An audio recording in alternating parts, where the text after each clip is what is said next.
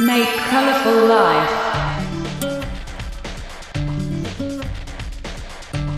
DJ Masumin Showtime.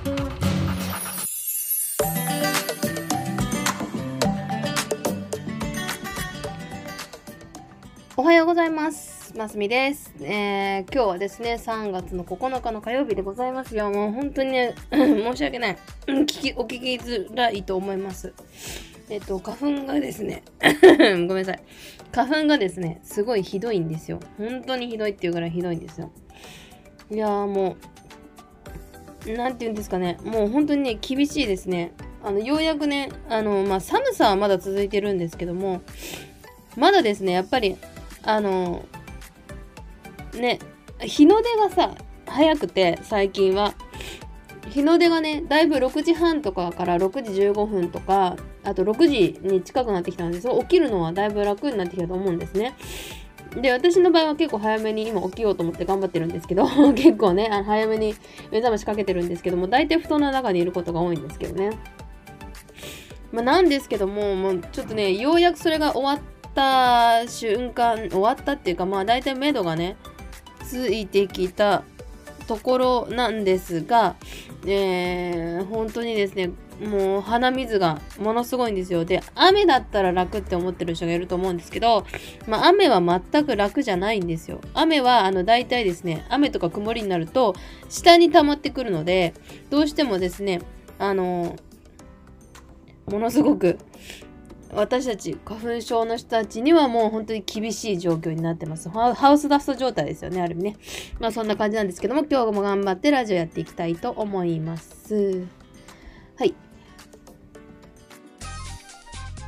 ということで、えー、とですね、今日はですね、えーニュースはですね、ウーバーだけじゃない劣悪な状況ということで、えー今日はですね、ちょっと私の本業ではないんですけど、本メインのですね、ざ在宅ワークとかですね、クラウドソーシングのお話をしていこうかなというふうに思っておりますよ。はい。えー皆さんね、個人事業主っていうと、もうね、昔は本当にいろんな職業をね、思い浮かべた方もたくさんいると思うんです。デザイナーさんとかね。まあ、そんなのをね、思い浮かべられた方もたくさんいるかと存じますが、今はですね、ウーバーイーツの、えー配達員とかですね、ああいう配達員もですね、実は、えー個人事業主として仕事をしてるんですね。で、えーっと、ちょっと待ってくださいね。今、インターネットがどうか聞いたよ。えーまあ、そんな感じなんですね。で、みんな個人事業主っていうのがあんまいまいちちょっと分かってない人も結構いるんですよ。で、私さ、今回そのニュースにしたいのは、えっ、と、報酬体系の件で UberEats と,、えー、とその配達員の中でちょっと若干揉めてる感があるんですよね。で、えーこの UberEats ユニオンっていうのがあるんですけども、まあ、なんでこういうことが起きてるのかっていうのは、えーとまあ、この UberEats の人たちっていうのは基本的にあの個人事業主なんですよ。だから契約したらそれに準じるっていうのはもう当たり前の話なんですよね。なのであの安かろうが高かろうがそのやっぱ地域差によって UberEats が要は決めたわけじゃないですか。あとはね、あの配達距離とかそういうのにねあの応じて決めてそれに契約をしちゃってるわけなので要はちょっとこれの人たちっていうのは、まあ、確かにねあのユニオンとか作ってねあの業務体系良くしてくれっていうのは、まあ、いいことではあるんだけども基本的にはこの人たちはあの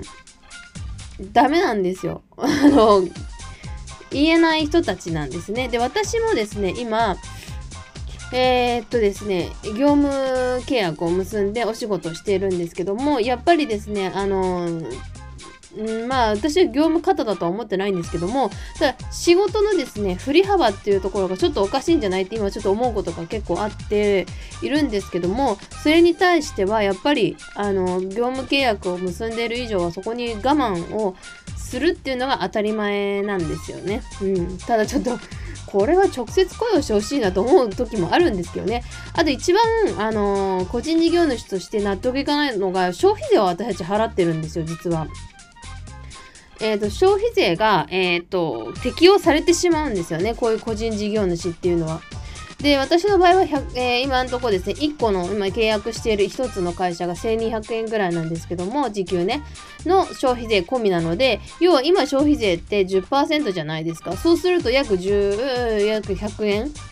120円引かれる状態なんですよね。そうすると1080円ぐらいで動いてるんですよね。なのでね、本当におかしな話なんですよ。で、こういう人たちが今本当に世の中多くて、私もちょっとですね、あのーこれは言う、叱るべきところに言わなければいけないと、やっぱりあのこういうね、ことに対しては、あの、消費税はね、取らないでほしい。時間給とかの場合はね。やっぱり、あのーまあ、確かに商品だったりとかするのはあの消費だからね確かに言えるんだけども人の時間だから、まあ、確かそれ消費税になるの？っていうふうにちょっとね若干のこう疑問があるんですよね。で多分この UberEatsJapan の方たちっていうのはおそらくですねあ個人事業主なので消費税も多分引かれてると思うんですよ。まあ、おそらくちょっとそれは内容を見てみてないのでちょっとわからないんですけどもだから配達料がやっぱその距離に応じて変わっていくわけなんですけどもやっぱりあのーそれに応じてですね後から払わなきゃいけないものが多分多くなってくると思うんですよね。消費税とかあとはですねまあ UberEats の方でもしかして1回源泉徴収を取ってるのかもしれないしあの今多いんですけども1回ね源泉徴収を取る企業って多いんですよ。税金をねごまかしたくないからとか言ってね。でももともと源泉徴収っていうのは出さなくてもあの払わなくてもいいんですよ私たちみたいにこういうえっ、と講演活動とかそういうのじゃなければエンターテインメントかな？そういうのじゃなければ基本的にはあの源泉徴収は取られないはずなんですけどもこういうのって取る会社が結構多くてで後で帰ってきますからっていう言い方でやるっていうとこも結構あったりするので本当にですね今えー直接雇用をしてすごくねあの大変な企業さんってたくさんいるんですよ。だから業務委託に変えるあの企業さんっていうのがすごく多いんですね。で業務委託に変えてしまえば保険料も払わなくてもいいし会社がね保険料払わなくてもいいし、えーと逆に言うとそのなんていうんです福利厚生とかっていうのにお金をねかけなくてもいいので逆に言えばあの業務委託の方が経費はあんまり出ないのですごくあの効率的なんですよ。ただ契約結ぶだけなので。であのかかった分だけお金を払えばいいので。だから本当にねあの私ちょっとこれ若干悪質だなって最近ちょっと思うようになってるんですよね。自分たちであの雇用をしないでそういうふうに契約を結んでまああの保険とかは面倒見ないよみたいな感じで。だから本当にあのやらやらされる仕事のなんだろうな責任っていうもの自体はね負わす必要もないし業務委託の人たちはね。やっぱそれなりにあの失礼なことされてるわけだから。だもうちょっとね企業側もね少しあの考えた方がいいのかなって思いますね。例えば最初は業務委託にしてえー3ヶ月ぐらい働いてもらったらじゃあアルバイトに切り替えましょうみたいな。でもその時にやっぱり時給とか下げちゃいけないですよね。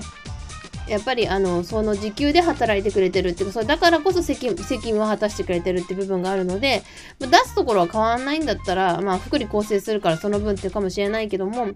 やでもねそれだったら誰も働かなくなっちゃうしそもそも最低時給がね950円っていうのは本当におかしな話なんで消費税上がってね950円で生きていける人っているのかなって本当に思うんだけどね本当にあのーまあでも私も一応その人をね雇ってたのでやっぱ人件費ってすごくねお金かかるんですよ